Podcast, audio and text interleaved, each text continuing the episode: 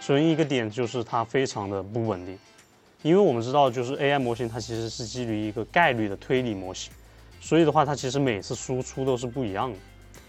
这样的话就对于我们程序员个体来说，其实差异还是非常大的，因为程序员这个个体开发者来讲，他其实开发产品，他其实是非常有拥有呃把控度的。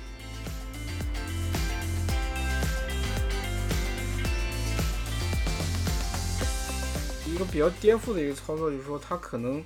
会颠覆我们现在的一些 Web 开发的一些，或者是说是一些应用的一些形态。一般来说，我们的一个一个产品、一个应用，然后或者一个 App，然后都是由一些那个 UI 的一些页面组成的。然后这些页面，然后这些不同的一些路径啊，一些把一些个需求，然后给承载起来。然后我们实际上。用户是在浏览器里面，然后或者说是 App 页面里面的来回去跳转，然后去完成一些操作。很早就有个概念叫 Chatbot，就是。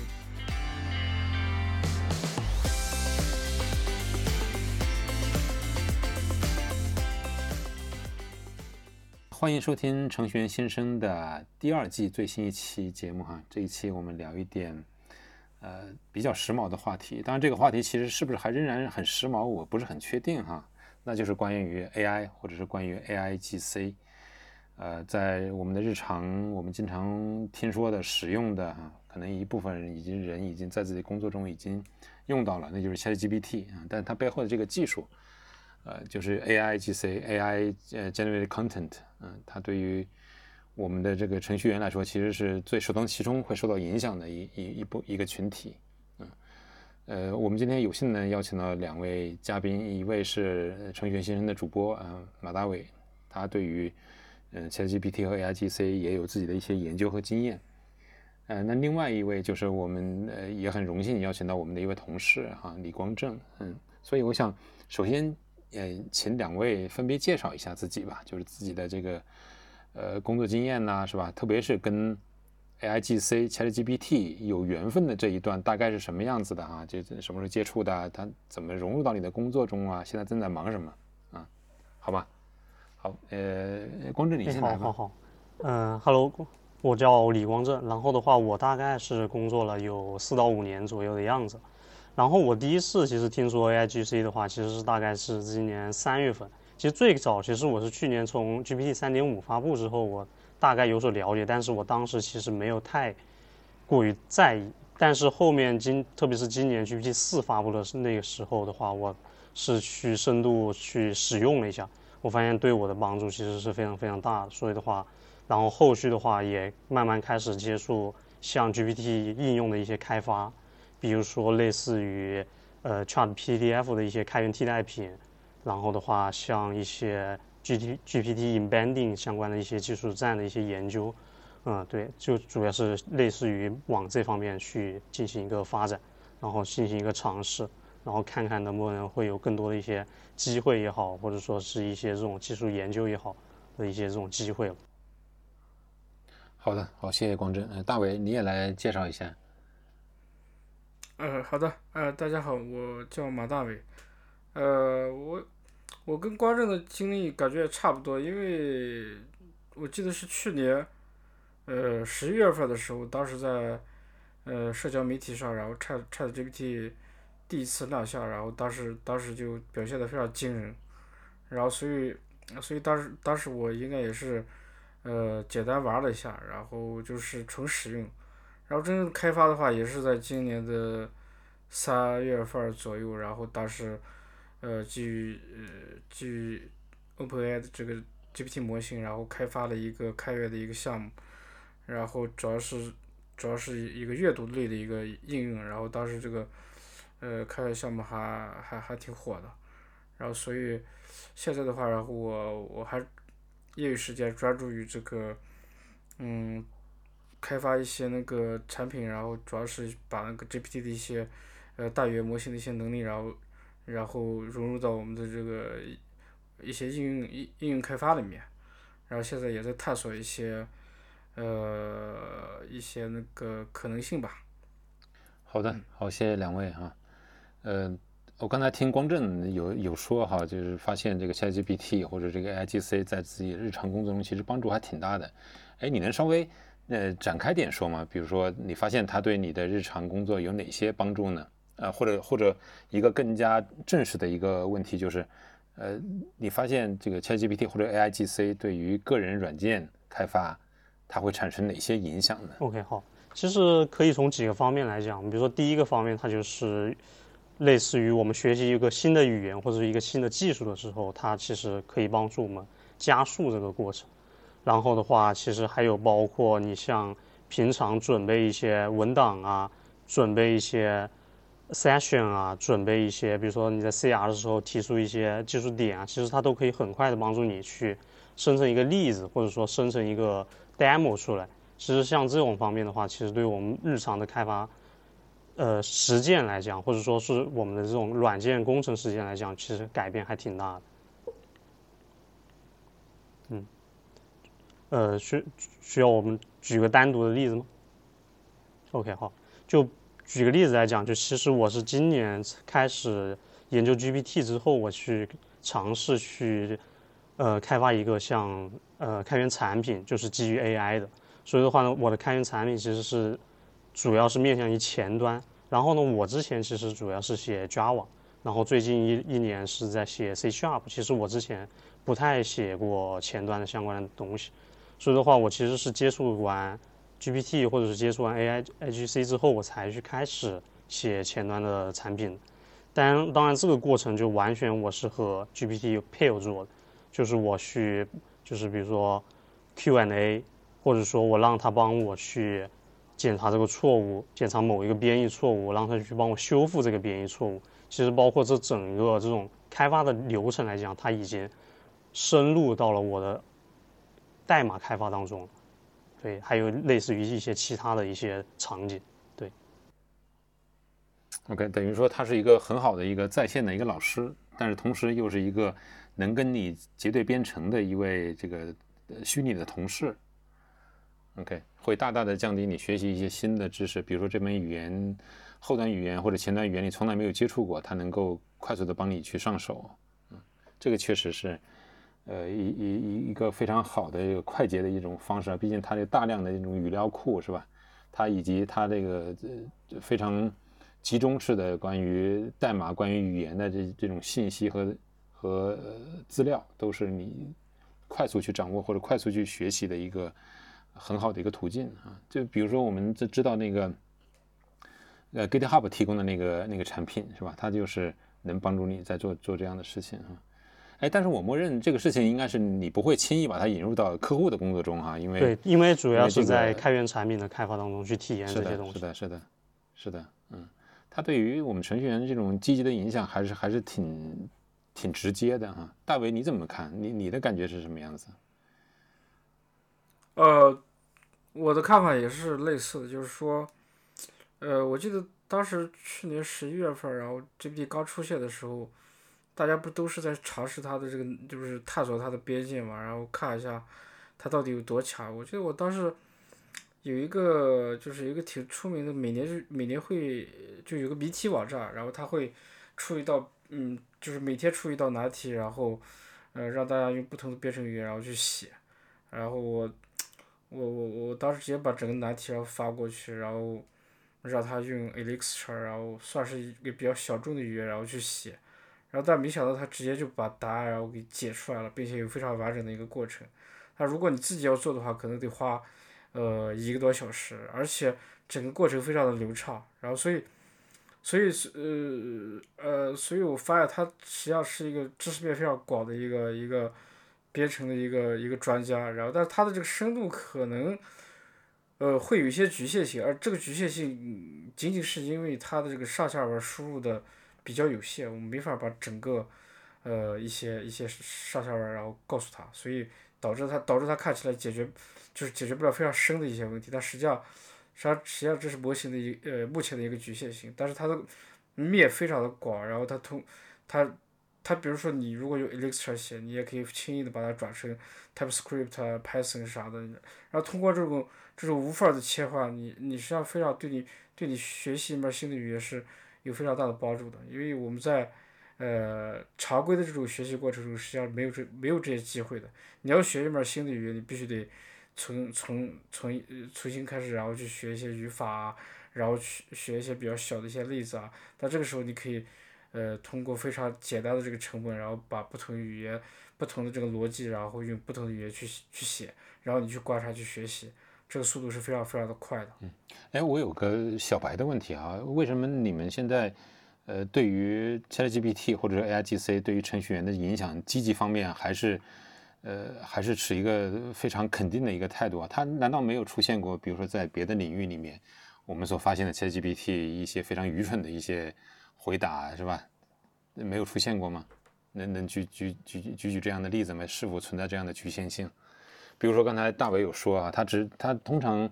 我们所看到的很多例子，其实都是一些非常简单的例子啊，就是哎一个算法，一个数据结构怎么用啊，是吧？然后一个呃给快速给你排个序啊，对吧？或者很很多这种问题，呃，是因为我们的 prompt 用的不对吗？还是说，呃，还是说只要用对了就不会出现那些愚蠢的问题？嗯，啊啊，我我我可以先说，呃，这个这个问题其实其实是，举个例子就是，我个人觉得是因为，呃，在编程编程编程的一些呃问题问问题域里面，然后整本身它实际上就是，比如你你通过一个母语本编程语言，然后去去去写代码，然后实际上它它有固定的一些语法，然后固定的一些一些语义啊，一些一些。呃，最佳实践啥的，说白，它它的它是一个比较有限级的呃有限的一个集合然后再加 GitHub 有大量的开源代码，然后供模型然后去学习，然后所以它在写代码方面其实表现的非常的优异，就跟他做翻译一样，实际上他掌握了这种呃语法的一些语义语义，从从那个语言的角度角度出发，所以他在做这两方面的时候，实际上。呃，表现的非常惊人。但是如果你，你比如说你让他去写一篇文章啥的，他可能呃表现，因为他因因为他整个整个就是可能写的可能性非常多，所以他可能表现的非常的飘忽不定。有时候会会写的很傻，但是有时候又会写的你觉得你觉得很怪。但是在代码里面，然后刚才说的它本身比较有限，然后再就是它是可训练的这个呃这个这个这个语言语言非常非常非常的庞大语料。好的，明白。哎，光正，你有补充吗？有补充可以直接说，没 OK，关系好。其实我个人觉得它其实是一个效率问题，就是 GPT 它肯定是会有不靠谱的时候，或者说会有生成错误答案的时候。在在我们原来的话，我们是如何解决编程的一些问题，或者说我们解决一些呃软件工程上的一些问题，我们几乎都是基于 Google，或者说再仔细分一点，就是 Stack Overflow 这个网站，它会有大量的我们这种面向编程一类的一些问题。但如果按照现在这种模式来讲，我可以就是不去 Google 搜索，然后不去挑选答案，我可以直接就去询问 ChatGPT。它其实是在效率上，其实是对比原来我们去 Google，然后去打开好几个网页，然后去寻找答案的这么一个过程的话，其实是会有提高的。当然，它也会有就是答案不靠谱的时候。那如果是这种时候呢，我们可能再会去选择去 Google 去咨询别人。对，OK 呃，如果说这个 ChatGPT 或者 AIGC 对于个人独立呃开发者或者是程序员，你开发自己的这种开源软件啊，是吧？就是说我的意思是说，你相对比较独立的工作这种形式的时候，是有很大的帮助。那对于落落到这个工程领域，呃，说白了就是团队协作，然后做一个大型的项目的时候，是不是还会呃有这么大的帮助呢？其实我个人不是很确定哈，因为。按照我们自自己在 Softworks 这种工作经验，其实，在团队协作开发，尤其是项目的规模越来越大的时候，其实里面透露着一个很大的一个问题，就是知识有和经验有没有在有效的传递啊？这就这就是说，呃，在 AIGC 或者在 ChatGPT 出现之前，我们是如何用呃工程实践是吧？比如敏捷里面的诸多呃工程实践方法，比如说 code review 啊、重构啊是吧？代码的规范呐、啊，啊所有的东西来保证这种知识是是知知识是那个比较稳定的，呃，也从不同的人之间来回的流转和和传递的啊，这是一个很重要的一个一一个信息，我们也是比较呃奉呃怎么着怎么说，就是我们是比较奉行这这套方法的哈，但是对于 ChatGPT 或者对于 IGC 来说，是不是仍然能够帮助我们呃实践这些具体的这种工程方式呢？这个你们有什么经验？那要不大卫先说比？如说，我举我举我举个例子哈，比如说，呃，我们能期望呃 AIGC，我向它提出一个需求，它产生的代码永远都是一定的吗？或者说我能向它提出，呃，从某个时刻开始，它产生的代码的规范必须是符合某种规范的吗？这样的话，我们在做持续集成的时候，你总是用你的 style 是可以 style lint 或者是用其他 lint 工具是确保代码的规范是不变的，对于呃团队里任何人都是可读的，还是说本身这种模式就已经被会被改变掉？这个我比较好奇。呃，我我我可以先提一下，就是我觉得我觉得它本身也是一个发展阶段的一呃一个过程，然后然后按最最近的来来说，然后就说我觉得比比较大的一个影响就是说，呃，一个团队可能不需要那么多的人了，然后因为因为如果一个人然后结合一个 GPT 或者说是每一个 team 的一个成员，然后都可以使用 GPT，然后提升它的效率啊，然后提升它的一些质量啊啥的。它实际上整整个在在在在在我们以前呃软件开发，然后我们估估估的这个人天，然后可能是呃一百，然后然后然后如果它对我们效率然后有两倍的提升，那我们现在可能会会会减半儿。然后那我们一个项目上的一个成员肯定也会自然而而然的减少，然后从然后当人当人员减少的时候，这些沟通成本啊，然后呃一些就是实际上我们软件工程里面很多时间都是在解决人的问题，呃人协作的一些问题，然后然后你的规模嗯会会会缩小的话，然后整个整个一些实践啊可能都都会产生一些改变的，但是它本身因为有人的介入，所以有些东西还是不变的，比如比如我觉得。呃，一方面就是说你肯定是有需要有一些沉淀的，然后，然后以及呃整个项目是需要人来维护的，然后这个这个时候肯定会涉及到一些一些一些知识的一些传递啊，然后一些上下文的一些一一一一些你要给其他人然后去做 onboarding 啊，然后这这些过程可能还是还是需要有的，但是整个。整个我觉得最开始规模上的影响应该会比较大，然后之后要演变的话，目前可能还还还比较难看出来它它有没有什么深刻的影响，但是我觉得可能可能会会有，就是就是一些实践都会变。我我举个例子吧，啊，比如说你们你们俩开始合作一个项目开源项目。甚至会加入呃，再加入两三个人。这个时候你去，呃，通过 AIGC 去生成代码的时候，在你把这个代码 push 到你的代码库之前，是吧？你是不是仍然需要去人为的去 review 这个代码，对吧？它即使能工作，你要确保你 review 过了，是不是别人也要懂能读懂这段代码？当出现 bug 了，是吧？我需要重写这段代码，你是整个把这个。给他一个新的需求，让他重新去写这段代码，然后你仍然要去走这个 review 这个过程吗？呃，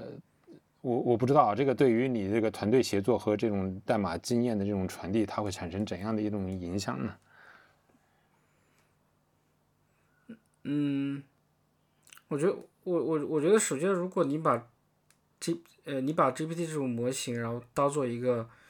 呃，就是一个正常的一个开发，你可以可以说它是一个 junior，也可以可以说它是一个 senior 的一个开发，然后你你也可以给它通过 promote，然后去输入一些团队的一些一些规范啊、一些标准啊啥的，它实际上是可以写出来符合团队要求的一种代码的风格的，包括呃我们常说，然后你需要去写整洁的代代码，然后需要写写高质量的测试啊，这实际上在在这个大语言模型。本身来做的话，他其实我觉得做的做的挺好的，因为因因因为因为你你与他呃结对编程的过程，实际上呃从我个人经验出发的话，他绝大部分是他他去写代码的，然后我实际上在只是在提出我的要求而已。那实际上的话，他在做这些实践的时候，反而是是非常的简单。然后，所以你如果把它当做一个成员，或者说是当做几个成员的话，他他他完全。呃，完全可以啊，就就就就像你多了好多人一样。OK OK，你这个啊，你这么说我好像能接受了，你就把它当成一个可能 senior，但也有可能比较 junior 的程序员，是吧？对对对，就是你，我觉得就你你先把 AI 当做一个一个成员去看，而不是说我们可能一开始觉得它就是个工具，然后这个工具怎么怎么样。我我觉得可能未来有一种角色就是它可以去转变不同的角色，然后去扮演。然后当然对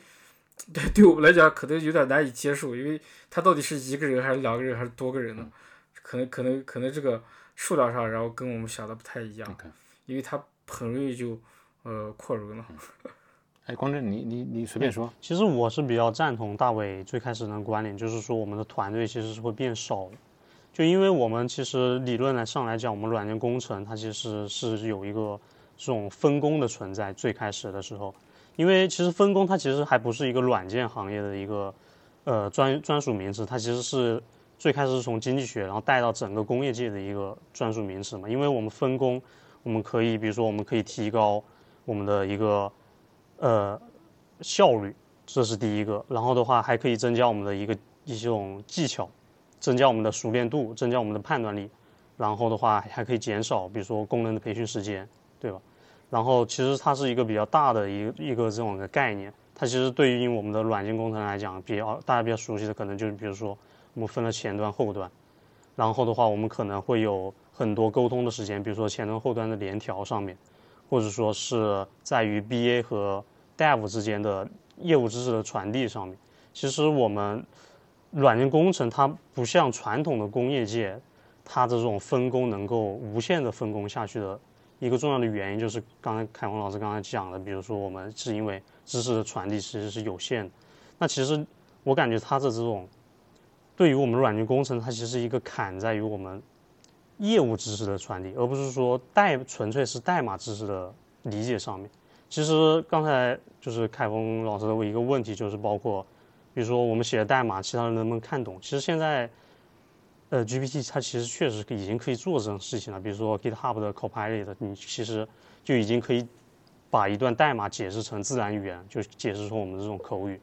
其实是可以做到。但是我觉得它其实关键点不在于说。程序员他能不能理解这样代码？其实我在我个人觉得他是理能不能理解整个系统，或者能不能理解我们的这种业务知识。那所以说，如果我们换到业务知识的传递来讲的话，其实，嗯，包括我们的这种文档的话，其实它可不可以帮助我们辅助去写文档的？其实是可以的。就从我个人的经验来讲，其实从很早以前，我其实是不太愿意写文档这种东西，因为我觉得效率太低了，而且就是。写起来非常的痛苦，但是我后面试用了，比如说像 GitHub Copilot，它其实不可以，不只是可以帮助我们去编写代码，就自动写代码，它其实可以帮助我们自动去写文档啊这些东西。就比如说我就输前面几个字，它其实是可以基于上下文文，然后帮助我生成一段相应的文档出来。其实我觉得它很大程度上提高了我去愿意写文档的这么一个意愿。所以的话，如果我觉得大家都觉得写文档其实是一个比较轻松的事情，那首先知识的沉淀它其实就自然而然就形成了。那还有另外一个事情就是知识的输出。那我们以以往的例子来讲，比如说我们用 Conference 或者说用其他的文档工具，我们把这些知识写下来了，对吧？那其实按照原原来的话，我们就是会去通过搜索。但是以往的经历来看，我个人觉得搜索它其实搜索文档其实是一个效率很低的事情，就是它的这种首先搜索算法不是很好，其次的话我搜索出来我还得去找它的一个关键的一个就是关键的一个点，我需要去看。但现在这种 AI G C 出来之后，它其实还不仅仅帮助我们去写文档，它还其实还可以帮助我们去读文档。比如说，我可以通过我的这个文档去训练我这个 AI，或者说我通过这个文档去调整我这个 AI 的输出。其实它可以帮助我去解答很多我关于业务知识，或者说关于我整个项目上的一些非常细碎的一些知识点。其实我觉得这原来其实只能通过人和人来交交流。是的，是的，呃，这个这个，我觉得对于这种想象的这这个还是有很大的一个憧憬的余地的哈。我觉得，尤其对于。拥有多年的这种复杂的这种业务知识的一流系统，它所能带来的这种知识的传递，我觉得如果你能把一个非常复杂的系统，已经遗留很多年的这样一个系统，把它做成一个呃 Q&A 的一个一个对一个系系一个统一个界面是吧？你你能回答他，他能回答你所有的关于这个里面所有的业务知识的这种由来，包括系统的为什么现在这个样子啊？我觉得这个确实是 OK。对对对，就是就是它不止可以读文档，然后整个代码啊架构啊，其实 embedding 还都都尝试做过，就是那个 Lambda，呃以及那个 Lam Index，然后它他都可以去读那种项目的，只是现在局限于它的这个成本有点高，然后大家没没怎么试，我我倒是试过把一个小工程然后给搞进去，然后然后去问他这个函数怎么怎么怎么去写，他他是可以回答的，也就是在未来的话。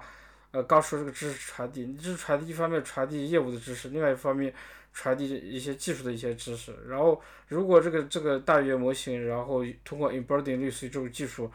他都变成一个全能对这个项目最了解的人的话，那那是最完美的。然后我我我们一个新成员进来，直接问他就行了，为什么这这需要这么这么这么做这么设计？然后这个业务是怎么样子，他都可以帮你直接给你答案，然后给你总结，而不是说。就像刚才我搜索，然后给你一堆链接，以后你自己去研究，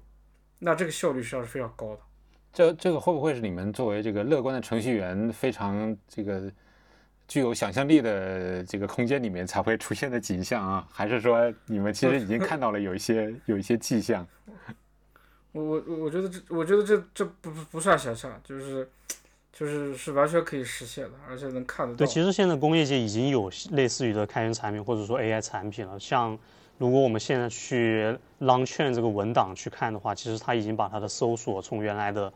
基于导排索引的这种搜索功能，就是单词的搜索，转变成了就是基于 GPT Embedding 这种技术的搜索。其实它就是基于呃把文档转成一种向量，然后把你问题结合你的。搜索最后去问 GPT 这样的一个过程，所以的话，其实它现在已经有现在一个比较初始的一个这种产品，当然它不是特别的成熟啊。就我个人体验来讲，它其实目前来讲体验还算不上太好。但是我觉得经过一段时间的发展，或者说 AI 模型的迭代，我觉得它是一个非常有想象力的一个产品。嗯。对，呃，到目前为止啊，我们聊到了不同方面的问题啊，我觉得聊的也也比较心潮澎湃，最起码我听起来像是这样。但是我刚才在想，我们确实聊到了几方面的问题啊。第一方面就是 AIGC 或者 ChatGPT，它一来了，可能对于我们手头的工作产生的立竿见影的一些影响，比如说学习新东西，比如说帮我们写测试，写出干净的代码肯定扣的哈，包括光正说的，哎，帮我们写文档。然后刚才呢，我们又聊到了，就是如果把这个大模型融入到我们亟待解决的比较复杂的、涉及到知识传递、业务、业务信息和业务知识的这种传承这种上面去，它又是一个非常一个开阔的一个前进啊。我想，我想还有一个想聊的一个问题，就是它对于软件工程或者说对于我们构建软件这个生命周期会产生什么影响啊？那比如说我举个例子啊，比如说我们通常是。呃，开发任何一个软件，或大或小，通常是拿到需求啊，一个不是很明确的需求，然后把它变成，呃，拆分后的这种小的需求，或者说我在我们这个敏捷里面，它其实叫故事卡，是吧？然后程序员会把它做 tasking 这个任务分解，然后再把它变成测试，然后再把它变成代码，然后再放到这个代码库里面做持续集成，最后去交付上线。对于这样一个流程，其实我们现在能看到，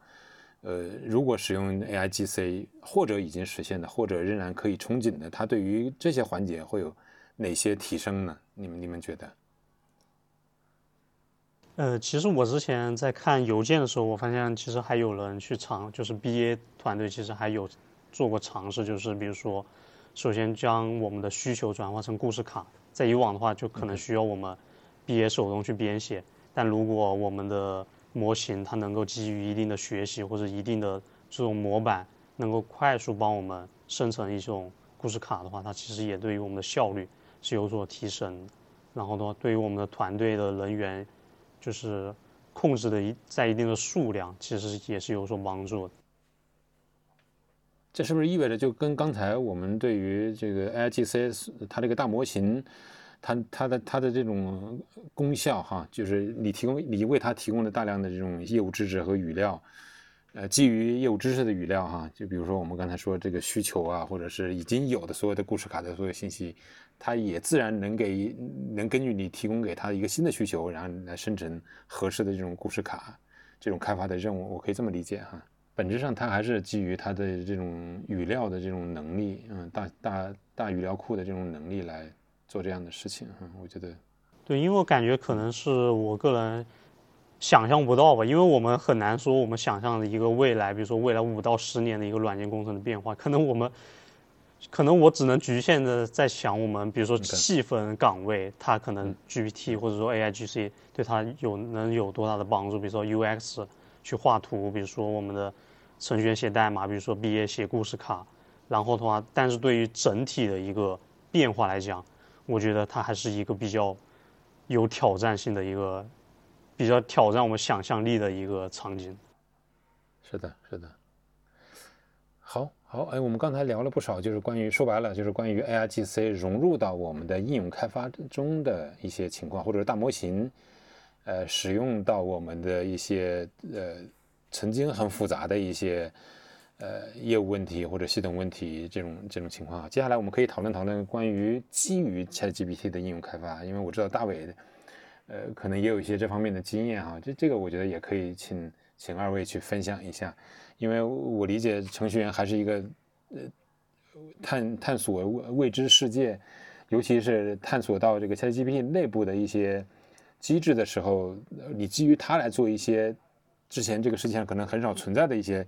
或者说很难去解决的一些技术问题的时候，它它的这种开发模式会有什么不一样？或者说你为了去适应这个 ChatGPT 或者适应呃大模型，你对你的应用开发，对于你的开发这个流程啊，开发这种习惯呢、体验呢，会产生哪些新的变化呢？嗯啊，这个我可以先分享一下。就我觉得，嗯，呃，提到这个基于这个呃。虽然我们说 Chat ChatGPT，但实际上整个大语言模型是都可以的，包括一些开源的一些模型。然后我们实际上是在利用它的这个语言模型的一些能力，然后去提升我们应用的一个呃一一些交互的一些形式，然后以及一些能力。我觉我我觉得一个比较颠覆的一个操作就是说，它可能会颠覆我们现在的一些 Web 开发的一些，或者是说是一些应用的一些形态。然后比如说我们。一般来说，我们的一个一个产品、一个应用，然后或者一个 App，然后都是有一些那个 UI 的一些页面组成的。然后这些页面，然后这些不同的一些路径啊，一些，然后组成了，就把一些个需求，然后给承载起来。然后我们实际上，用户是在浏览器里面，然后或者说是 App 页面里面来回去跳转，然后去完成一些操作。但是要实际上，实际上，呃，很早就有个概念叫 Chatbot，就是就是通过那个聊天机器人，然后我们可以做一些事情。然后，但是由于这个聊天机器人它太傻了，然后所以，我所以它把我们的一些呃一些可能做的一些一一些事情，然后搞得交互特别难用，然后我们觉得这没法用。但是现在有了这个 ChatGPT 以及它相关的一些大语言模型的话，整个软件的一些交互可能都变了，然后。比如说我们在电影里面经常见到的，然后我们说，呃，就就钢铁侠里面那个贾维斯，然后他就是全程通过语音，然后去去与他交互的。然后那那如果我们也能通过文字，然后去完成一些比较复杂的功能的话，那那那这种形态的这个应用的话，可能也也是一个未来。然后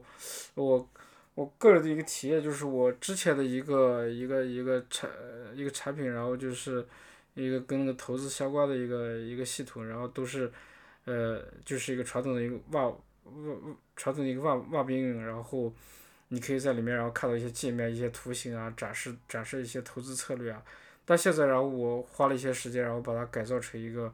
呃，一个基于这个 ChatGPT 的一个一个应用，然后它它它交互非常简单，就是一个聊天界面，然后但是你可以在聊聊天界面里面，然后以自然语言然后去。呃，询问他一些，呃，就完成一些这个以前需要各个页面里面需要做的一些事情，比如说，呃，让你去分析一一只股票啊，然后或者或者一个基金啊，然后，呃，然后需要需要需要他需要，呃，呃去查看这些股票的一些基本面的一些信息啊，以及一些趋势的一些技术面的一些分析啊，都是可以直接在那个在整个聊天框里面完成的。然后实际上因为有了这个有 ChatGPT 这个自然自然语言语言模型的这种非常好的这个处理能力的话，我们可以把一些呃变化多端的这些自然语言转转变成一些呃结构化的一些一些信息，然后让我们的这个后端的一些服务，然后就或者说是微服务，然后去处理 API 去处理，然后把这些，然后整个 ChatGPT 然后作为一个 agent，它可以去利用这些 API，然后把 API 的这些信息重组，然后返回给用户，然后带来整个带来的交交互的话，体验还是比较好的。然后当然现在它本身也有一些局限，然后就是可能可能这是整个呃整个大语言模型目前的一个阶段吧，比如说一些输入。长度的限制啊，它的稳定性啊，都会导致这个这个这个应用然后看起来没有那么稳健。但我觉得这只是目前的一个小小问题。然后整个交互的话可能会发生比较大的改变，就包括我们的 UX。对，我觉得刚才大伟提到这点交互其实是一个非常好的一个点，就包括我们其实从原始最开始，其实我们可能是程序员他只能通过键盘，然后跟呃。机器去进行一个交互，然后后续的话开发出个人电脑的话，可能就是走入大家的这种家庭里面，可能通过鼠标或者键盘，然后还有显示器，然后再到后面移动互联网的话，它大家可能通过这种移动设备，比如说像手机，比如像家庭的这种语音台。但是我觉得像未来的话，它可能它一定是会再经历一个重大的变革，就是人与机器的一个交互会通过自然语言去进行一个。比较流畅，或者说比较，呃，平滑的这么一个交互，让大家所有人都能接受。当然，我今天可能主要要讲的这种差异点，可能是它的一个，呃，其他方面一个细节一一些比较细节方面的，比如说，你像它提供的这种实现的这种能力，可能比较比我们原来开发代码可能会变得更加简单。比如说，我们原来要实现一个。非结构化数据的一些处理，比如说我们要去让它对我们的一个书进行一个总结，或者说对于一篇文章进行总结，可能是一个非常难以实现的一个功能。但是基基于现在这种 AIGC 的模型，它其实是一个非常简单的这种实现。当然，它也不是全是优点，我感觉它其实现在来讲，它其实缺点也是非常明显的。首先一个点就是它非常的不稳定。因为我们知道，就是 AI 模型它其实是基于一个概率的推理模型，所以的话，它其实每次输出都是不一样的。这样的话，就对于我们程序员个体来说，其实差异还是非常大的。因为程序员这个个体开发者来讲，他其实开发产品，他其实是非常有拥有呃把控度的。就是比如说出错了，那我们看堆栈信息，然后去解决这个错误就可以。但是如果我们去开开发一个 AI 应用，它的输出其实是不受我们控制的，就我们只能迁就它，或者说我们的产品最终的一个质量，只能基于这个 AI 的模型来够来输出，这对于个人开发出来的产品已经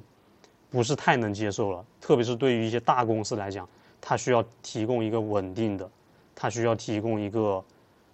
让所有人都觉得它的功能是非常 OK 的这么一个功能来讲，其实 AI。目前来看还是非常具有挑战性。你像，然后还长期的，包括 AI 模型对我们产品的一个影响。比如说，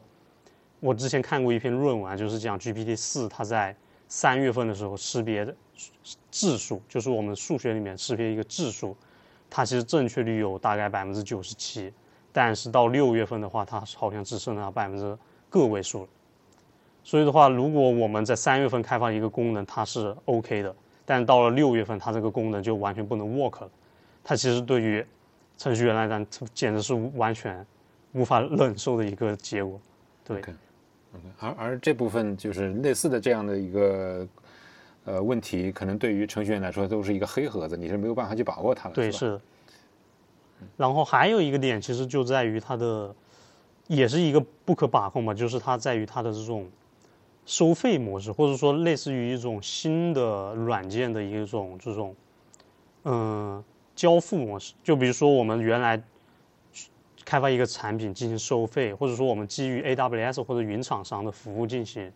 开发的时候，我们这种费用其实是比较稳定。比如说像我们用 AWS 云服务，我们一个月大概花多少钱，开发者心里都是很有底的。然后的话，我们现在开发 AIGC，比如说基于 OpenAI 的 ChatGPT 模型，其实我们在真正账单生成之前，我们其实对于这一块也很难有把控度。它可能突然有一天很多用户冲进来，然后费用就暴增。其实这不仅对于个人来讲，对于这种大的组织来讲，对于这种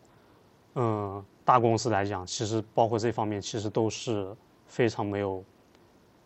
心里没有底。就是说，我们很难去预算我们的费用。其实这都是现在开发 GPT 对于我们传统应用来讲，它的一些难点。对，嗯，是不是有可能是因为我们现在还是缺少更多的能够提供 AI GC 这种能力的，而不仅仅是 OpenAI 的 ChatGPT 啊，可能还需要更多的来产生市场一些竞争啊。我觉得这样的话。才会让它一切的东西变得更加透明一点。就像我们在使用 AWS 的时候，你使用任何东西其实都是非常明确要花多少钱啊。而这个呃，目前这个 ChatGPT 这个状态其实并不能让所有人满意啊。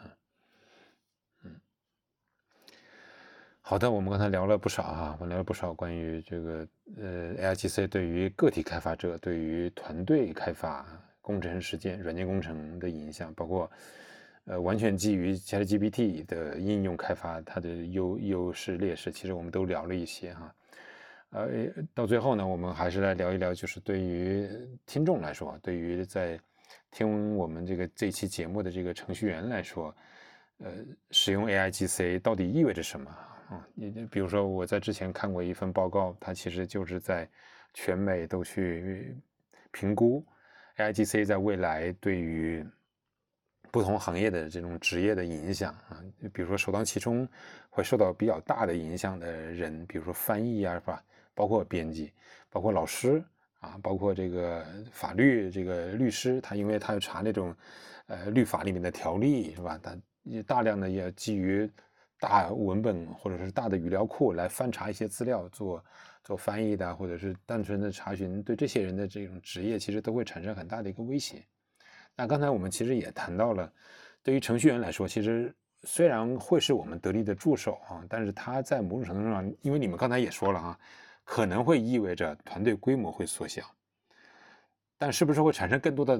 更多的项目，这个不一定哈，因为这个不是由他们来决定的。所以这个对我们来说，对于程序员来说是一种危机吗？就是程序员会被某种某种程度的替代吗？我们怎么来看待这这样的一个事情呢？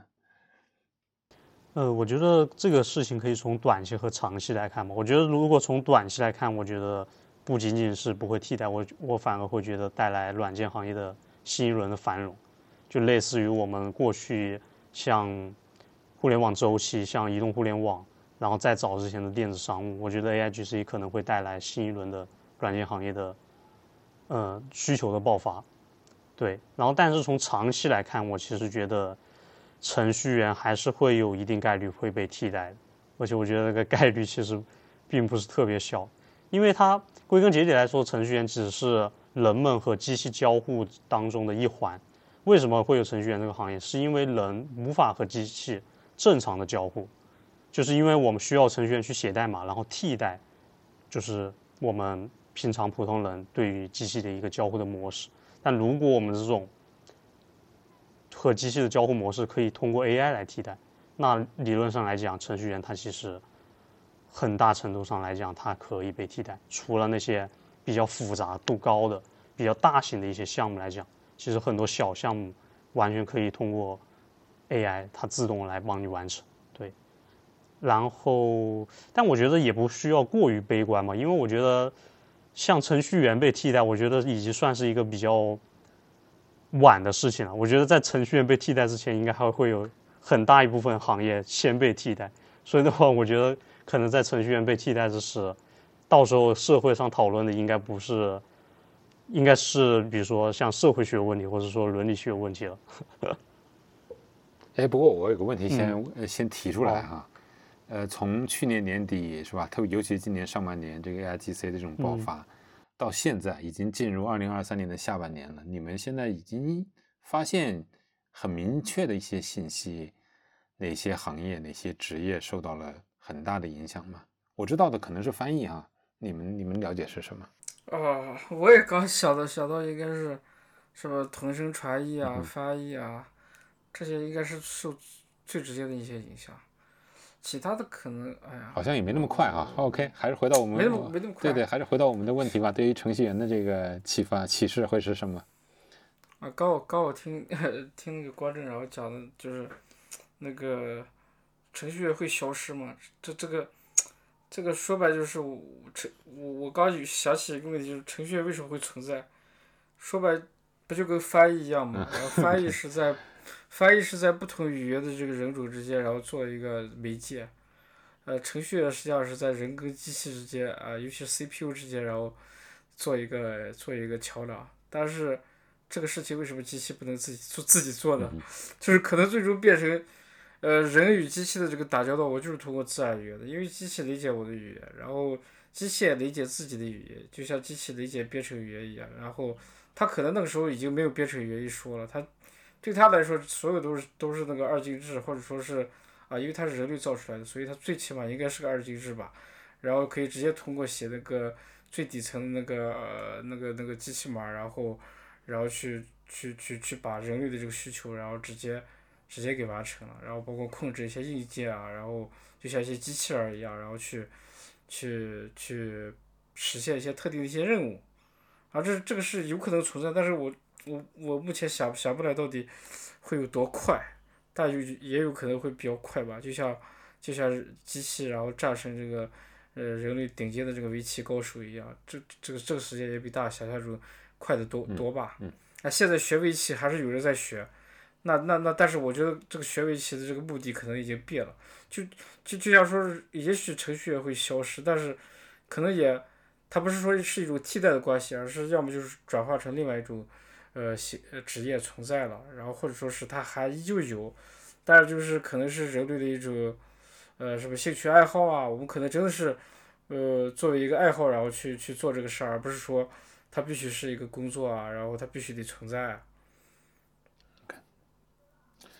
好了，最后想请两位给程序员朋友给一些建议吧。我我也知道，我因为跟大伟也聊过哈，这个学习学 GPT 的过程中，其实也会掉坑里啊，是吧？花白花了时间呐、或者是什么？就有没有一种比比较高效的这种学习方法？如何深入进去？如何呃更好的让 AIGC 成为自己的朋友，而不是呃一个徒增自己烦恼和焦虑的一一一个东西哈、这个学习学正确的学习姿态应该是什么样子的呢？OK，那要不我先讲，就首先我觉得就是不需要抱着一种抗拒的心理吧，我觉得抱着一种呃接纳的心理去接纳 AIGC 这么一个新鲜的事物，可能就这是对于我们去接学习是最有帮助的，因为我们只有接纳之后才可以去学习。其次是兴趣，就是如果你有兴趣的话，你也可以很快的，因为你就自驱的，你就会去找各种的资料，找各种的人，然后的话就会去学习。当然是如果要推荐的话，我也觉得可以推荐，比如说，其实学习 AI，我觉得有两种嘛，一种是技术理论的学习，一一第二种是目前工业界的一种实践的学习。第一种技术理论的学习，我还是比较推荐像，呃，追随像温达呀，然后或者像 MIT 或者 Stanford 出的一些机器机器学习、深度学习、AIGC 人工智能的这些课程，对我觉得是非常有帮助的。然后像工程界的学习，我觉得像，我觉得可以去锚定像目前非常火的一些 AI 框架，比如说像 LangChain 或者像 Llama Index 这种冲在一线的这种 AI 框架，我觉得我们去深入了解它这些开源项目的一些诉求，就是它为什么会出现，然后它现在的迭代的一种程度是怎样的，然后它在往什么向方向迭代，对于我们去了解 AI 它的应用的发展是非常非常有帮助的。它可以帮助我们去了解第一手的工业界的一些诉求和一些解决方案，我觉得是非常有帮助的。呃，我觉得高正刚才已经说的非常全面了。然后对于我来讲的话，我我个人经验就是，嗯，你啊、就就像刚才观众说的，需要接纳它，就就呃，我我不知道其他人怎么看待，反正我现在是把它当做一个智商比较正常的一个人去看待，然后遇到问题，然后是以沟通的形式然后去去去讨论，然后并不是说它是它是一个工具，然后我像搜索引擎去使用它，发一些命令，然后帮助我完成一个任务，而是循序渐进，然后你去跟他去聊，然后去。我觉得在在聊的过程中，你自然而然会去掌握，因为它的门槛本来就非常低，它是一个自然语言，而不是一套新的一些语言语法，然后让你去学习它。你只需要不停的去跟他聊，然后去，你自然而然就会发现，他他的一些比较惊人的一些能耐，以及一些局限性。然后这个这个就是说，你你你需要把它看待看待成一个正常人。